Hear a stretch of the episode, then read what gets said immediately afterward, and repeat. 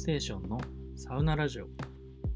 このサウナラジオはサウナの入り方やおすすめサウナ、サウナ中の考え事など、サウナ上がりに友達と話したいことをおしゃべりするポッドキャストです。どうぞ今回も最後までお付き合いください。えー、こんにちは、サガステです。皆さん今日も整ってますか、えー、今回はサウナ紹介で、えー、東大阪にあるなにわ健康ランドユートピア、通称何健の紹介をしたいと思ってます。えー、思ってるんですけど、えー、このラジオでこの何県の紹介をしようと思ってですね、先週、先週じゃないですね、先週か、えー、何県に行ってきたんです、実際に。ちょっとですね、えっ、と、相手が空いてたので、紹介するにあたってもう一回振り返っておこうと思って、え、何県に行ってきたんですけど、そしたら、たまたまテレビのロケをしてたんですよね。えー、大阪では人気のバラエティ番組、今ちゃんの実はっていう番組のロケで、えー、サバンナのお二人がやってる銭湯ロケのロケでした。で、銭湯にいるお客さんに、まあ、近所の美味しいお店とかを聞いて、大阪グルメを開拓するっていう人気コーナーなんですけど、実は僕このコーナー大好きで昔から、大阪に来る前から結構、えー、見てて、えー、大阪に住んでないのにもかかわらず、大阪のグルメ情報だけはめっちゃ知ってるみたいな感じで、いつか大阪に行ったら行きたいなというお店をいっぱいブックマークしてたんですけど、えー、まさかね、そんな昔から見てる、えー、と、戦闘ロケのロケ現場に自分が出会うとは思ってもいいですね、えー、テンションが上がったんですけど、まあ、当時はですね、サウナにはまる前だったので、実際、銭湯には全く興味がなくて、まあ、そのグルメ情報目当てで見てたんですけど、こんな時代に銭湯なんか入ってる人がいるんかっていう。で、しかも結構子連れとかもいて、なんか知らない世界だなっていう感じで思ってたんですけど、もうね、今では 銭湯漬けの毎日ですから、もう昔の自分に言ってやりたいですけどね、銭湯いいよっていう風に。はい。で、そんな感じで、えー、人生本当わかんないなと思いつつです。えー、思いつつですじゃなくて、思いつつですね、えっ、ー、と、今では、その、なんだ、お店以外じゃ、え、全然しゃべれてないな。お店だけじゃなくて、その銭湯の方も興味を持って見てるんです。ね。だから二重に楽しくなった、え、そんな、えー、銭湯ロケコーナーなんですけど、え、残念ながら今は感染対策で、えーと、お客さんと絡むことなく、なんかインスタのコメントとかでいただいた、え、グルメ情報をもとに、えー、サバナさん2人が、え、行くっていうようなスタイルになってるんで、その僕が行った時の、えー、ロケ現場に遭遇した時も、まあ、僕らと実際に、えー、絡むみたいなことはなかったんですけど、ちょっと遠目からサバンナの2人を見るみたいな感じで、ああ、やってんなっていうのを見ながら楽しみました。はい。いつかね、もう今は銭湯も大好きですから、実際に銭湯であのお二人と出会ってお会いして、まあ、グルメ情報なんかをなんかねお伝えしてですね、テレビに出たらいいななんて思ったりしてます。ただ、えー、グルメ情報は全く持ってないんで、僕は 多分カットされると思いますけど、はい、そんなことを思いながら、ちょっと一つ夢が増えたなという感じで、えー、思いました。はい。えー、かなりグダグダな前置きになってしまいましたが、そんないい思い出もできたなにわ健康ランドユートピアの紹介を今回はしていきたいと思います。今回も最後までよろしくお願いします。はい。そんな感じで、まずは基本情報から話したいんですけど、なにわ健康ランド湯〜トピアさん。ちょっと長いんで、これ以後はなに健というふうに言いたいと思いますけど、東大阪市の布施というところにあるサウナ施設です。あのー、なんだ、ビーバー、ビーバーのロゴが可愛いですね。あの知ってる方は知ってると思いますけど、まあ、健康ランドってことと、まあ、このビーバーのアニマルロゴ、これだけでもいい施設っていうのを勝手に信頼しちゃいますけど、えこの布施という町はなかなかに、えー、コテコテの何話の町でして、まあ、昔は結構よく、うん、よく言えば大阪人情あふれる町という感じ、悪く言えば柄の悪いみたいな町だったそうです。で今は普通に綺麗な街になってますけど、えー、そんな布施という場所にこの何県はあります。えー、最寄り駅から徒歩5分ぐらい。まあ、アクセスもまあまあいいですねで。無料の駐車場もあるので、車で行くのもよしです。24時間営業で入館料は大人1380円、小学生以下が720円となっております。大阪の他のサウナ施設と比べるとかなり安いと思います。で、サウナスパ健康アドバイザーの資格を提示すると200円引きになるみたいです。で1650円の追加料金を払えば宿泊も可能です。で、えー館内機やタオル、その他アメニティはもちろん完備されていて、他にもレストランだとかマッサージなんかももちろんついてます。ついてますというかあります。えー個人的にはね、結構建物が面白いんですよね。なんか言葉で説明しづらいんですけど、なんか居抜きした感がすごいんですよね。えーロッカーが、えーなんだろ、6階かな ?5 階かな？ちょっと忘れたんですけど、6階かな？?5 階かな？あれ？何階だっけ？まあ、それぐらいのところにあって、でそこで裸になって階段を降りて、裸のまま階段を降りてって、えっ、と、結構大きい階段なんですよね、それも。階段降りてって、1個下の階の浴場に行くんですけど、まあ、なんていうかな。大東洋とかもそのスタイルですけど、大東洋はなんかちっちゃい階段じゃないですか。で、サウナパンツもあるんで特に気になるんですけど、なんかね、その、結構裸の状態で長距離歩くんで、すごい不思議な感じがします。はい。で、その居抜き感がすごいんで、その建物としても結構面白い。マッケンの歴史についてはちょっと詳しくないんで大変恐縮なんですけど、詳しい方がいたらぜひ教えてほしいですね。結構面白そうかな。うん。結構古い歴史ある施設だと思うんで、何県も。それでもちょっと勉強したいなと思ってます。はい。えーそんな感じのサウナ施設になってまして、えー今回紹介するにあたって4つの特徴を、えーお伝えしたいと、お伝え、おしゃべりしたいと思います。はい。で、これは、え男湯に関しての話になります。女湯も結構面白い、えーみたいなんで、えっ、と、これを聞いてるんですね。女性の方、まあ多分数パーセントしかいらっしゃらないと思いますけど、ぜひ女性の方も行ってみてください。で、今回は男性、男湯の方の話をします。えーまず、3つの熱源を持つ狂ったサウナ施設、サウナ室。えー次、14度以下のキンキンに冷えた水風呂。えー次、止まらない進化。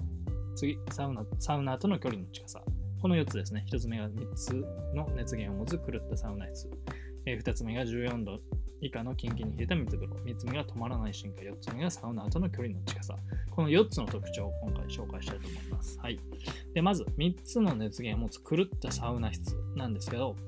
えー何県のサウナ室が狂ってます。と言いつつですね、実は最初はあんまり気にならなかったんですけど、えーこの前ね、この前というか数ヶ月前、えー熱波師の、えー宮川花子さんの、えーアフグースイベントに行った時に、えー宮川さんがおっしゃってて、あ、確かにそうだなと思って気がつきました。えー2020年4月にリニューアルされた高温サウナはかなり不思議な室内をしております。えーメインエリアは90度ほどの温度設定で、まあ、3段、10人ぐらい、十数人ぐらいかな、座れる、えーテレビもある普通のサウナ室なんですけど、えー寝転びスペースが2席、そしから、そしそしから、えーそれから暗めの小さな、なんて言うんでしょうね、一人用の瞑想サウナスペースみたいなところがあります。でそれから、えー100度超えの高温サウナスペースがあります。なんで、その、部屋としては一部屋なんですけど、いろんなエリアがあるっていう感じですね。メインとなる広めのエリアと、寝転べるエリアと、えー一人で入るちっちゃなブースみたいなエリアと、で奥の方にはちょっと温度設定が高めのエリアみたいな、エリアがあります。でね、そう。で、すごい変わってるんですよ。まあ、その感じもね。そのリニューアルして、あの、面白いサウナ作ったみたいな感じだと思うんですけど、でね、えっ、と、部屋がたくさんある、エリアがたくさんあるっていうのもすごい変わってるんですけど、えー驚くことに熱源が3つあります。3つある。えっ、とね、3つあるとこってあります？他に。僕が知ってる限りだと、思い当たらないんですよね。熱源が3つあるサウナ室って。で、1つは高温ストーブがメインエリアにあって、えーあ、間違えた、間違えた。えっと、熱源が3つあるんですけど、1つはメインエリアにストーブが1つと、あと、獅子おどしオートロウリュ付きのサウナストーンが1つ。で、もうもう1つ高温スペース、熱いスペースの方にもう1つストーブがあります。なんで、計3つの音源、音源じゃ、え 熱源があるんですけど、えっ、と、あんまないですよね、他に。3つも熱源があるサウナって。いろいろ考えてみたんですけど、なんか思い当たらないですね。うん。そう。だって、えっ、ー、と、創価健康センターとか2つありますみたいな、ストーンとストーブ2つありますみたいな感じで結構、えー、取り上げられたりするんで、それを超えてますよね、普通に。で、大きめの、スーパー銭湯の大きめのサウナ室でも、まあ、左右に1個ずつで計2つとかはありますけど、3つってあるかな大阪で考えても大東洋はないですし、アムザもないですし、えー、っと、ニュージャパンもないよね。で、関東でいろいろ有名サウナもありましたけど、3つスカイスパもないし、カルマルもないよな、3つは。うん、北欧ももちろんないし、いろいろ多分考えたんですけど、あんまり思いつかなかったんですよね。うん、多分珍しいと思います。はい。で、そう、だから一部屋で結構温度もそうですし、その、楽しみ方もたくさんバリエーションがあって、えー、いろんな楽しみ方ができるサービスかなと思います。で、また、毎日6回のアウフグースがあって、これがかなり名物でして、暴風アウフグースっていうのをやってます。実は僕これ受けたことないんですけど、噂では、いや、噂じゃないな。もう噂じゃなくてもうみんな言ってるこれもう、あの、分かってることなんですけど、巨大なブロワーでビューンって暴風を送るらしいんですけど、えー、暴風が熱すぎて乳首が飛んでくるらしいです。いやー、すごいよね。聞いただけで衝撃的ですけど。あのね、うん、すごいらしいんで行ってみてください。そう。えー、狂ってますよね。えー、そんな狂ったサウナなんですけど、まあ、えっ、ー、と、狂ってる割には、狂ってる割にはというか、狂ってるって聞くと、あ、ちょっと初心者には行きにくいのかなっていう感じがするんですけど、えー、そんなことはなくて、メインエリアは結構一段目のスペースが多かったり、えー、初心者の方でも無理なく楽しめると思います。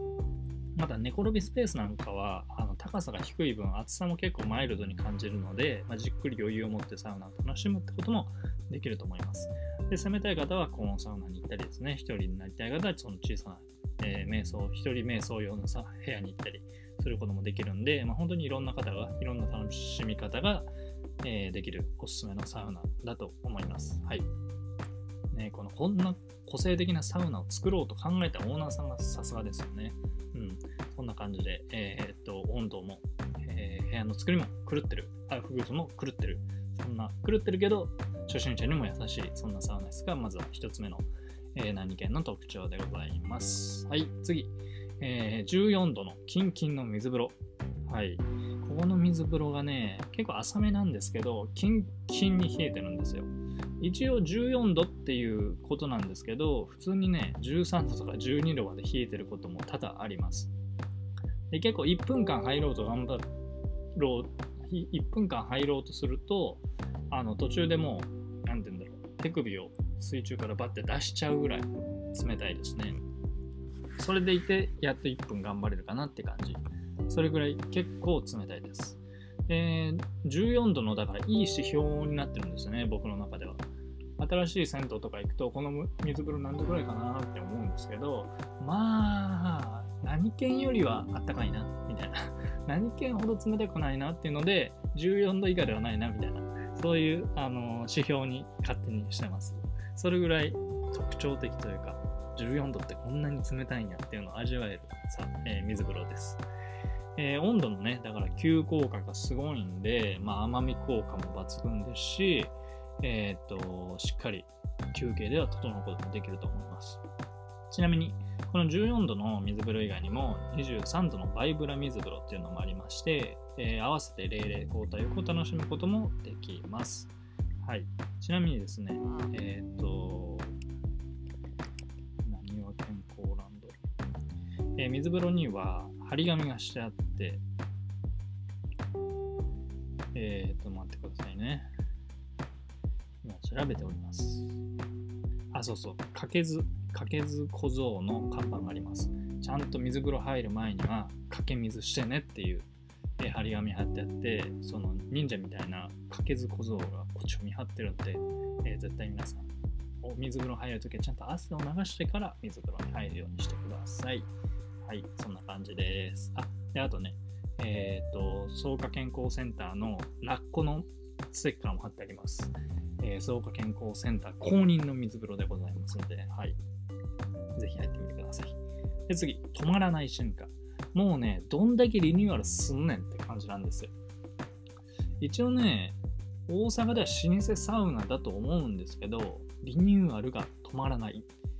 次々と仕掛けを作ってる感じです。感心するばかりですね、これは。この貪欲さはちょっと他のサウナと比べても頭一つ抜けてるんじゃないかなっていう感じがあります。まあ、ちょっとその昔からある分、たまたまこの老朽化とかが重なってリニューアルの時期が来てるっていうのもあるのかもしれないですけど、それでもね、この大手の、大手というかね、そう大きいサウナ室でこれだけ貪欲にリニューアルを続けるっていうのは、うん、すごい感心するところですね。今後の進化にも期待しかありません。はい。そう。で、あ、そうそうそう。それで言うと、まあもちろんね、いろいろ男湯の方もえーと、リニューアルをしてるんですけど、サウナ室をはじめね、この女湯の方も結構すごそうなんですよ、見るからに。僕はもちろん入ったことないんですけど、なんで女性の方もぜひ、あのいいと思うんで、やりき行ってみてください。はい。で、4つ目、サウナとの距離の近さ。正直ね、ここが一番大きい特徴かなと僕は思ってます。えー、この何気ですね、大東洋アムザニュージャパンと合わせて大阪サウナの支店の大阪サウナの4校を担う何県なんですけど、その立ち位置を分かりやすく例えると、まあ、東京でいう草加健康センターみたいな感じだと思います。まあ、東京じゃねえよって言われるかもしれないんですけど、まあ、関東のそういう立ち位置かなと思ってます。で、草加健康センターと同じような感じで、立地的には中心からちょっと離れてるんですよね。大東洋とニュージャパンが梅田で、えー、アムザが難波にあるんですけど、そういう大阪の大きな町にあるんじゃなくて、え何県だけ東大阪市の布施っていうちょっと、え離れたところにある、あります。でそういう意味でも草加健康センターとすごい似てるし、まあ、アニマルロゴっていう共通点もありますし、ただ一番似てるのはサウナーとの距離の近さだと思ってます。で、草加健康センターもすごく、なんていうかな、東京ってカルマルをはじめとするお化けサウナがあのいっぱいあると思うんですけど、スペックではそういうとこでは勝てないにしても、どこよりもサウナ行きたいとのコラボレーションが、え、盛んだったり、サウナイベントを頻繁にやってたり、まあ、サ活も多かったり、そのササウナーからの愛され具合、サウナーとのその距離の近さっていうのはちょっと一番しっくりくる表現なんですけど、がやっぱ他とは違いますよね、草加健康センターって。で、まあ、なんていうかな、その、言葉で表現するのは難しいんですけどそのサービスを提供する側と受ける側っていう単純な構図ではなくて、まあ、どこかお客さんと一緒に巻き込むような一体となるような感じでえっ、ー、と何て言うんだろうそういう雰囲気が双方にあるような感じがするんですよねで何系もすごく似ててえー、その草加健康センターの関西バージョンみたいな感じで僕は思ってるんですけど、まあ、大東洋、アムザ、ニュージャパンっていうお化けスペックのサウナに比べると、そのスペック面ではかなわない部分も正直あるんですけど、そういう全国のいろんなサウナとコラボしたり、サウナ闇市っていうのを前開いてましたよね。え、ー、と、そういうのをイベントをやってみたり、えっ、ー、と、